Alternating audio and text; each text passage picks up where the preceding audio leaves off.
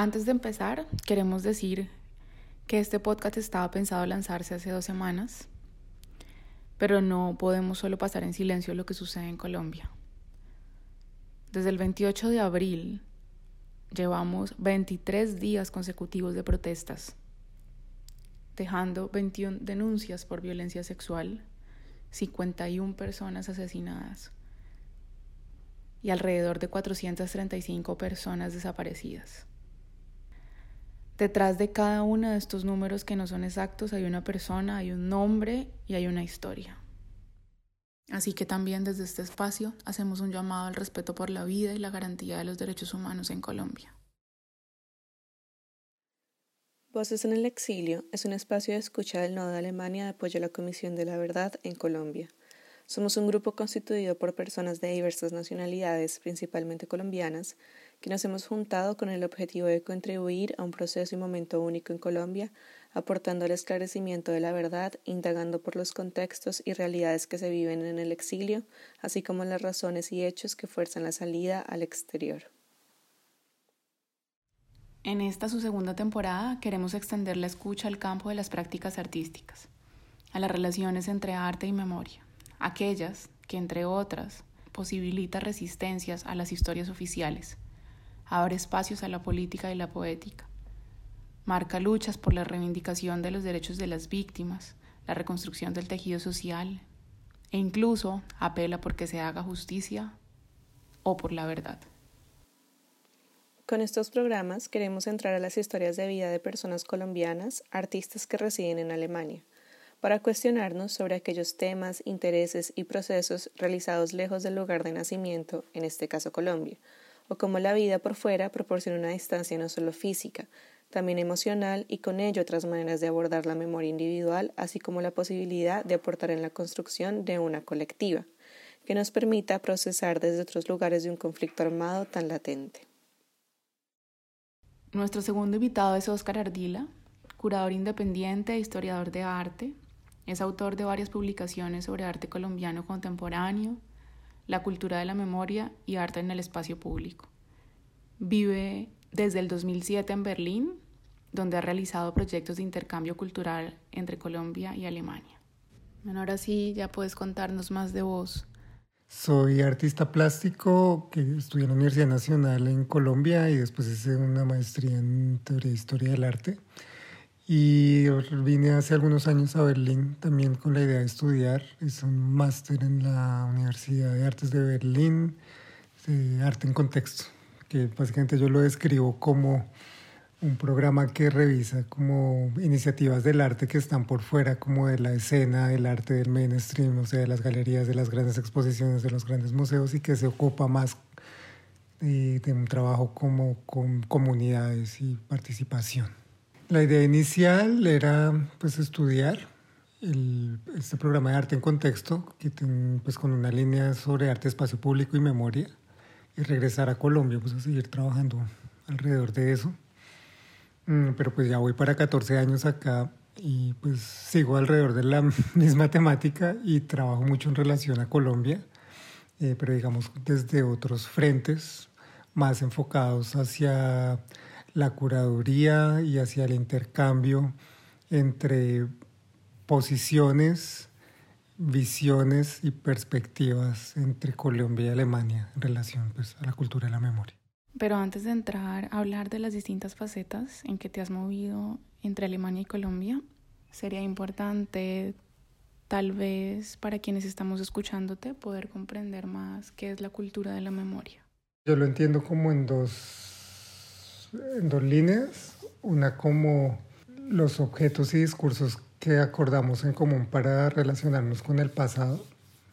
Entonces, no solo hay una, no solo hay un acuerdo ni una cultura de la memoria, sino hay muchos acuerdos y distintos discursos.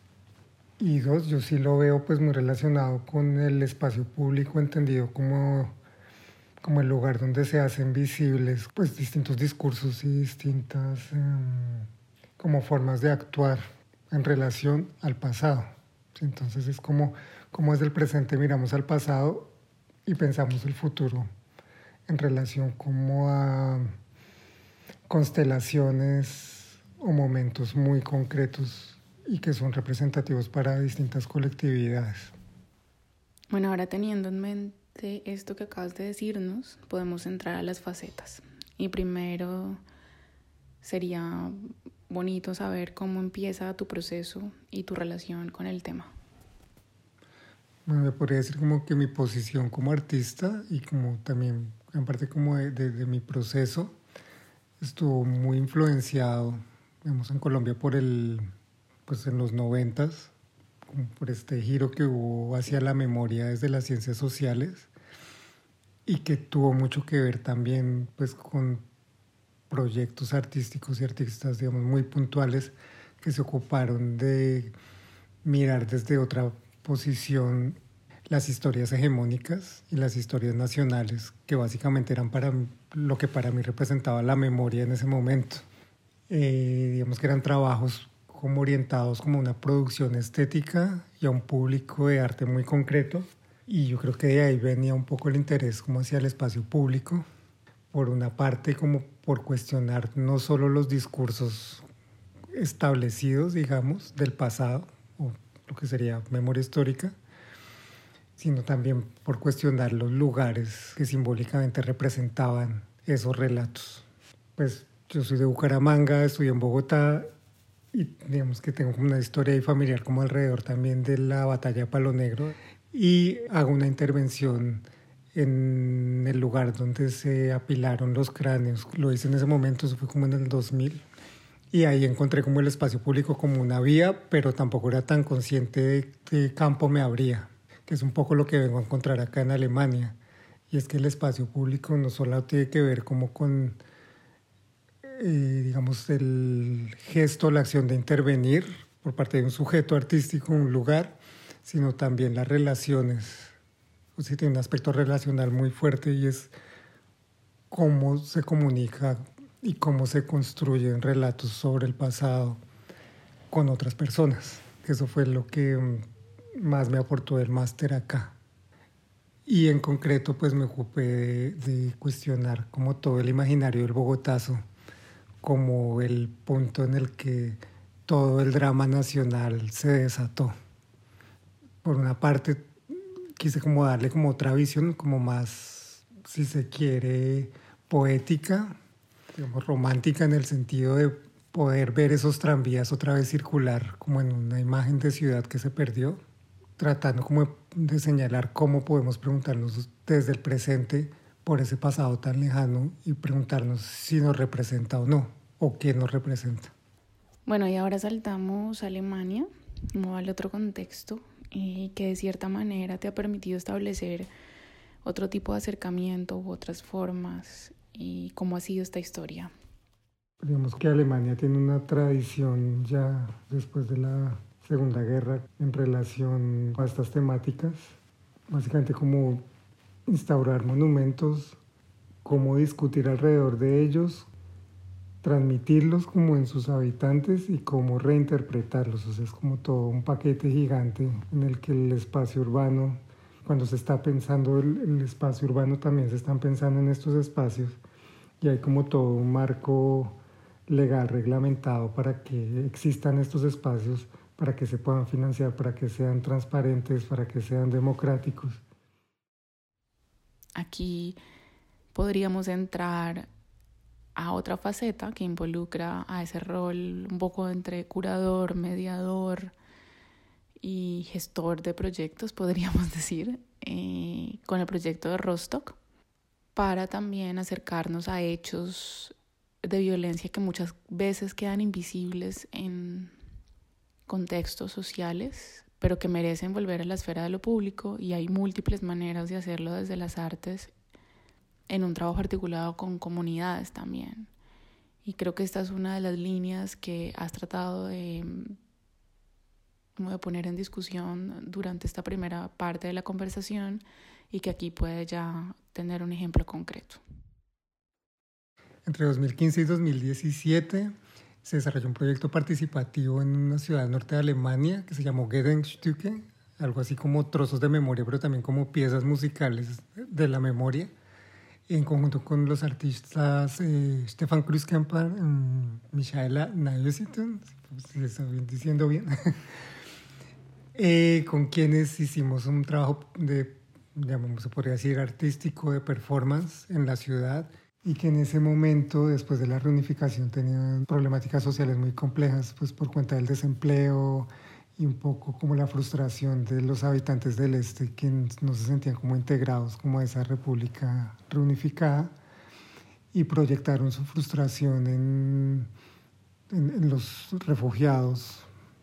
de que en ese momento venían de los Balcanes, pues de la guerra de los Balcanes, del 92, perdón. Y hubo como una especie como de linchamiento en un barrio específico de Rostock en el que atacaron a estos refugiados que estaban en la calle porque no tenían dónde vivir frente a la oficina de extranjería para pedir como acceso a una vivienda. Lo, lo importante de este evento, lo, lo que estremeció a la, al, fue que por primera vez después de la Segunda Guerra,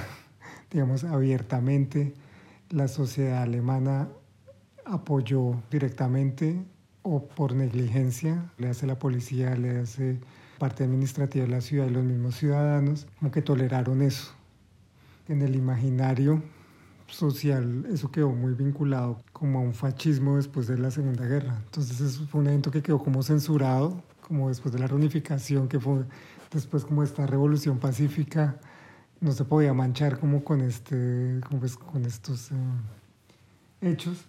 Y se desarrolló un trabajo en el que se trataba como de que la gente tuviera como otra experiencia de estos hechos de, este material de archivo, que el material de archivo es básicamente fotografía de prensa y toda la comunicación oficial, la policía con las instituciones, en las que se lee pues claramente donde hubo negligencia, donde hubo patrocinio para que esto ocurriera. La idea era ofrecer como una experiencia que desactivara como el estereotipo del barrio, como un barrio neonazi, un barrio extrema derecha. Es un trabajo con gente del lugar y con gente interesada en la ciudad, en esencia, completamente espontánea. Se armó un grupo que fue básicamente casi un año de trabajo solo armando el grupo para que ellos escogieran como extractos de textos de, del archivo, porque existe un archivo sobre ese acontecimiento. Y a partir de esos textos ellos lo, los cantaban exactamente en los lugares donde eh, atacaron a los refugiados o donde eran las sedes de la policía, donde era la sede de la alcaldía, o sea, distintos lugares significativos que hasta el 2017 no eran representativos para nadie en la ciudad. Ellos como que lo improvisaban, son cantantes autodidactas y pues generaban otra experiencia y otras preguntas en las que básicamente los transeúntes que enunciaban sus preguntas abiertamente a nosotros o a los que cantaban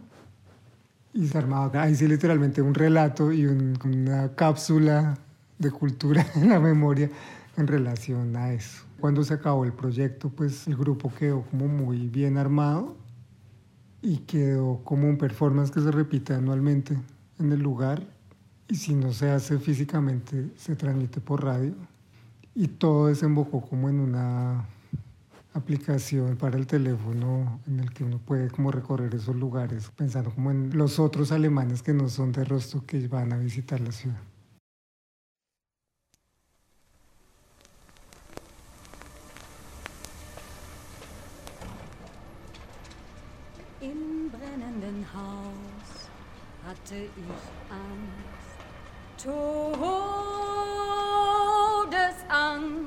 Und die anderen vermutlich auch.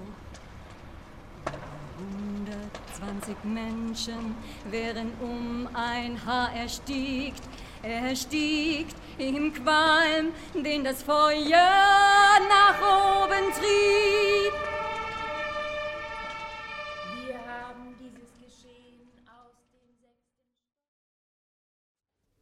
Entramos aquí después de escuchar un poco de las grabaciones eh, de la acción que hablábamos anteriormente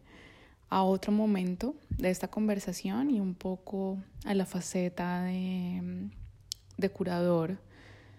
en relación a una propuesta que se mostró en Berlín y en Bogotá. Desde un campo curatorial también la pregunta como por alternativas a la cultura de, de, la memoria en Colombia, o sea, la visibilidad de los discursos al señalamiento de lugares y como a la formación, digamos, de comunidades, que es en lo que aportan estos proyectos. Eh, y se, se hizo una curaduría en el 2013 que se llamó Campos de Memoria que se gestionó desde Alemania, se presentó en Alemania y después se presentó en Colombia. Eran 13 artistas colombianos que presentaron sus trabajos y digamos que hubo movilidad en ambas direcciones. Somos artistas que respondían a la pregunta por cómo señalar lugares de memoria en un momento en el que no había una política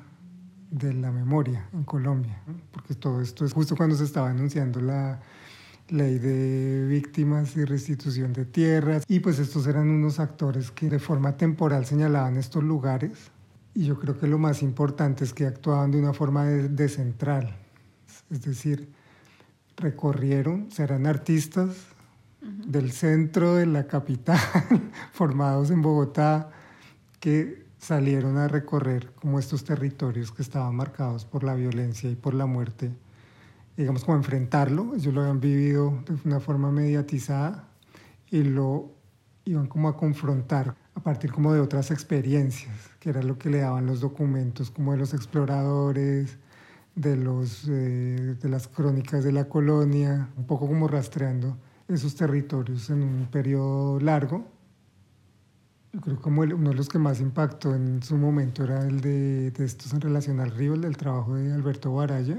Me permite explicar cómo estos artistas de una forma, por decirlo así, inesperada, por no decir subversiva, se insertaban como en unos circuitos en los que podían hablar como de esos territorios eh, y de esas experiencias violentas. Baraya logra que lo contraten para documentar el recorrido y la entrega de un barco que se construyó en el Caribe, creo que en Cartagena. Se lleva por el Atlántico, se entra por el Amazonas y se sube por el río Putumayo hasta entregarlo a la Armada allá en, la frontera con Ecuador. Y él va documentando eso, pero él en paralelo va haciendo un trabajo como de explorar esos territorios y de registrar como todo lo, lo, que ocurre en el trayecto. Entonces va siguiendo un texto de un científico norteamericano, Richard Evans, y va pintando como unas, haciendo unos paisajes, como tratando de acercarse como a, los, a las pinturas eh, romanticistas o, de, románticas de, de Humboldt,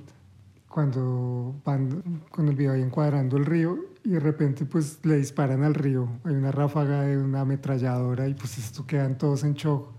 y siguen disparando.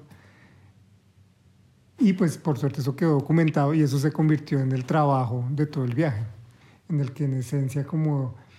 esta experiencia que tiene él, mediada por Evans, mediada por Humboldt, mediada por la entrega del barco de la Armada, mediada por la historia del caucho, de repente se cruza con estos disparos que son soldados de la Armada, avisando muy discretamente, por decirlo así, a la guerrilla que ellos van a pasar por ahí y pues que no se van a disparar entre ellos. Entonces como que toda esa imagen romántica, también como esa colonia romantizada, se rompe como con este hecho violento. Bueno, la exposición entonces tenía tres líneas curatoriales Podríamos decir que estábamos hablando entonces de territorios fluviales, el río como lugar de memoria. Podemos entrar de pronto a hablar del otro que sería entre el Bogotazo y el Bogotá Change, el nombre está bueno. Sí, era una expresión muy descentral, porque los otros, los que se quedaron en Bogotá, lo que hicieron fue cuestionar los espacios conmemorativos del centro de Bogotá que estaban relacionados con el Bogotazo. Y entonces lugar como de seguir nombrándolos en relación a una memoria como de un desastre nacional, como el inicio de un desastre nacional y de, ese auge de la violencia, se preguntan es al revés, cómo estos ciudadanos que habitan esta ciudad y que, que recorren estos monumentos, qué relación tienen con ese pasado. También es un poco cuestionar ese centro. Digamos, el, trabajo de, Jaime Iregui, que es el Museo Fuera de Lugar, que es, es un proyecto gigante, pero que aquí se presentaron algunas partes que tienen también un carácter performativo en el que un actor se para y le pregunta directamente a los confronta a los peatones diciéndoles pues que eso no tiene que ver con el 9 de abril o que ellos que esperarían que estuviera ahí, si no estuviera eso y que estaría. Y pues se generan unas discusiones bastante calientes, por decir así. O sea, que se dan cuenta como que eso está súper arraigado, como o sea, es una cultura de la memoria que está como muy adentro, digamos, en el imaginario social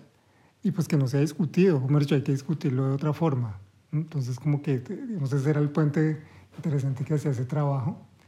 Y estaba la otra sección de la exposición que era en relación como a la memoria y democracia, y era en referencia como a los primeros proyectos de arte y memoria que implicaban como trabajos con comunidades.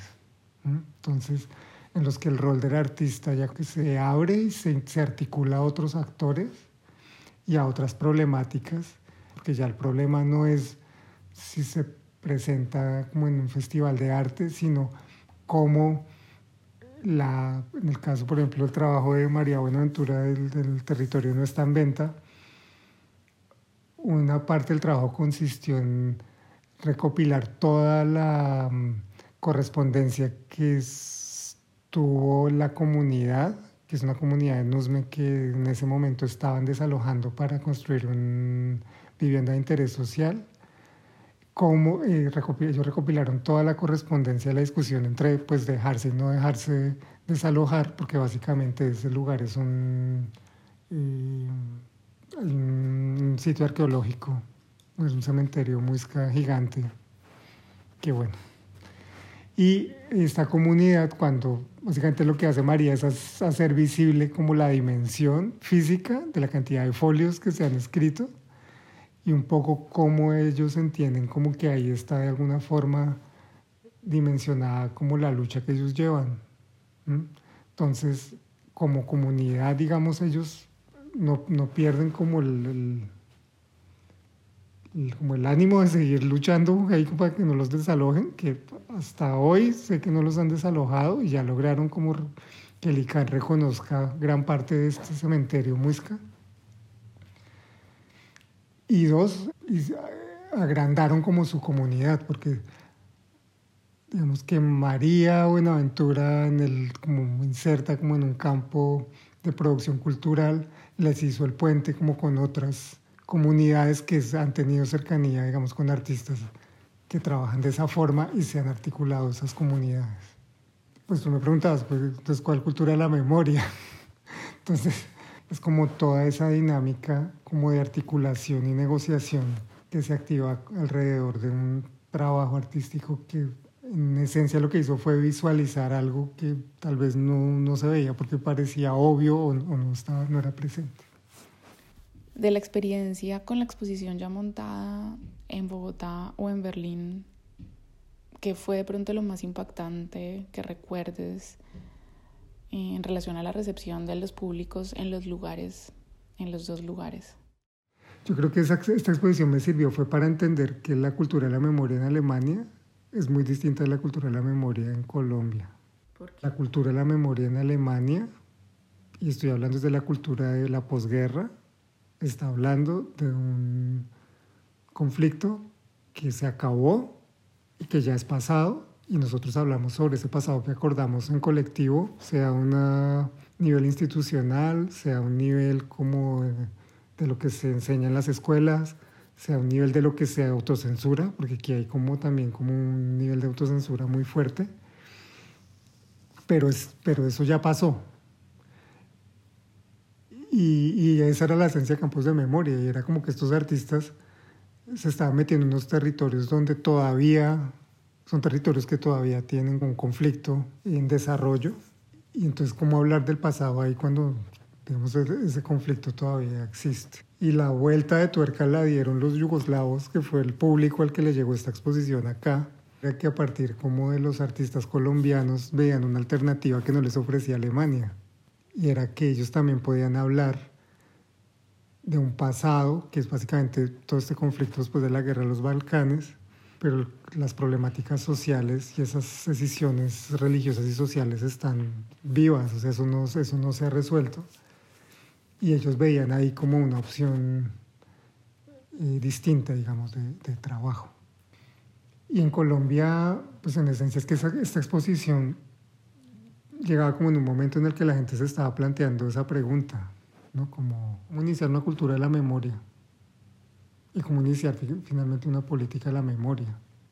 Mm, pero a mí, digamos, ahora, años después, siempre me, me parece que todavía, faltan como muchos puentes o muchos, o como muchas líneas de acción. Siempre tengo la impresión como que, como que todo lo que tiene que ver como con la verdad, con los relatos, con, es una historia y lo que tiene que ver con los artistas, el 90% es otra historia. Pero no, no estoy diciendo ni que sea bueno ni que sea malo, sino que son actores distintos, pero que a los dos les cargan como la misma expectativa. ¿sí? Y yo sí insisto como que uno, hay un campo que tiene un peso muy grande como de las ciencias sociales, y los artistas pues no van a hacer ciencias sociales, pero ellos saben cómo hacer visible y cómo mediar como esos contenidos de alguna forma. Y hay proyectos de artistas que están diciendo verdades que tal vez no le corresponden a, sus, a, a algunas comunidades o algo porque no saben cómo hacerlo, pero no se apoyan en las ciencias sociales. Entonces, ahí hay una decisión que mm, así es, no sé, eso cómo se pueda resolver. Ahora, insisto yo, esa es mi experiencia acá con la oficina de espacio público, es que si hay alguien que pueda mediar, pero entonces hay que organizarla y hay como que iniciarla y respaldarla. Igual mantienes un trabajo colectivo y esta sería otra de tus facetas. Y para finalizar, podemos eh, terminar con esta, ¿no? Bueno, en 2012 eh, se formó un colectivo de artistas que después fue una asociación que se llama Citizen Art Days, iniciado por dos artistas alemanes, Kerstin Polzin, Stefan Kruskempar y una artista colombiana, Marina Linares, quienes eh, en colectivo trabajaron proyectos de arte en el espacio público en relación a la formación política y la democracia. Eh, proyectos de carácter participativo y que se hacían directamente en la calle. Yo me vinculé a ellos como artista invitado, artista participante y desde 2015 estoy vinculado, digamos, oficialmente como, como uno de los iniciadores de los proyectos. Con los Cities en Art Days, por ejemplo, hemos eh, recibido a muchos, eh, digamos, en, en secuencia, algunos de los ganadores de premios de la Secretaría de Cultura de Bogotá que tenían relación con liderazgo de cultura en comunidades y eh, les ofrecíamos acá como un panorama, un recorrido durante una semana por, por proyectos similares en la ciudad con la idea no solo como de armar una red de trabajo, sino de mostrarles que esas ideas y esos proyectos son posibles. Naturalmente teniendo en cuenta los contextos tan distintos, la primera reacción de estos líderes era venir a buscar recursos y tocar las puertas para conseguir dinero para sus proyectos. Y nosotros, digamos, aparte de esa opción, lo que queríamos ofrecerles era como que, que vieran que es que aquí también hay dificultades para conseguir recursos de los proyectos, pero sin embargo, esos proyectos son posibles en su contexto son posibles porque tienen un marco de una política cultural muy concreta, pero también porque hay unas redes de trabajo entre colectivos y, eh, llamémoslo, mm, organizaciones institucionales que tienen esa visión y es literalmente esa vocación política de cambio y de hacer las cosas y, se hacen de una u otra forma con más recursos, menos recursos, sin recursos, y a la larga un poco la experiencia era como con la gente que venía a Bogotá, era ver que eran visiones muy similares y que a pesar de ser contextos tan distintos, tenían dificultades muy parecidas, financieras, de como el público al que llegaban, de cómo se sostenían. Y un poco el éxito estaba como en lograrse ver como igual y regresar como a, seguir haciendo eso, digamos, como extender su red de trabajo y proyectarla ya, digamos, con este puente acá con el que nosotros seguimos en contacto. Entonces, eh, tuvimos un chico que hacía un proyecto de cultura y parkour y se puso aquí en contacto como con sus... Eh,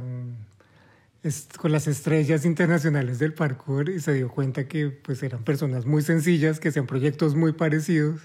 y que básicamente se mantenían activos, digamos, de forma muy similar. El parkour era como un medio para hacer, digamos, construir comunidad y generar como un cambio como en, los barrios o en sus contextos sociales.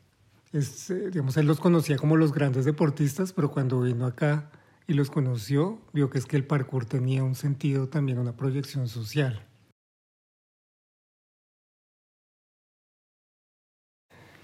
Eh, pensando como en relación a todas estas protestas que se iniciaron hace un par de semanas en Colombia, yo quisiera señalar como que uno de los aspectos claves, como justamente para despolarizar, para generar como espacios de diálogo y como para mm, simplemente como encontrar como unas soluciones pacíficas a, conflictos que siempre va a haber en cualquier lugar del mundo,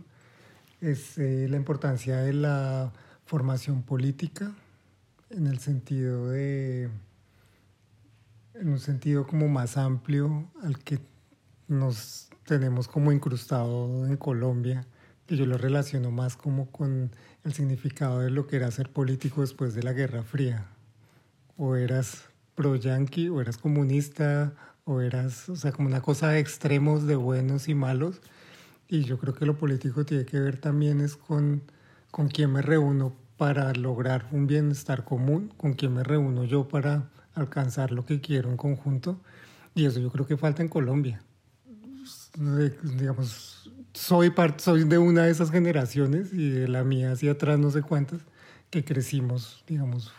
formados pensando en, en, que lo político era algo malo, en que tener una diferencia, digamos, de pensamiento político con otra persona era un problema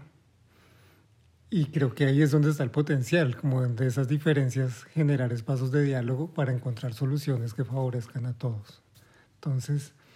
mm, yo creo que ahí el, el rol de la cultura, digamos, es justamente como, como abrir esos espacios como de distensión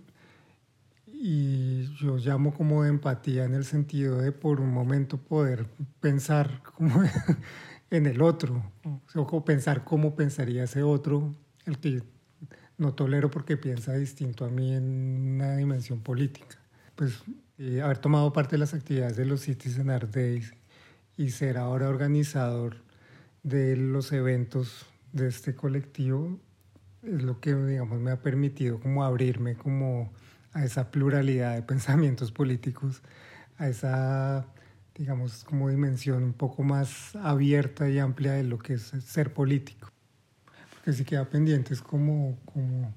que en todo caso hay muchos como agentes culturales colombianos en el exterior que vale la pena que se pongan en red y que yo creo que justamente en este momento de las protestas como que se ha activado ahí una, se está iniciando una red que pues la idea es que sea sostenible y digamos se mantenga activamente por más tiempo.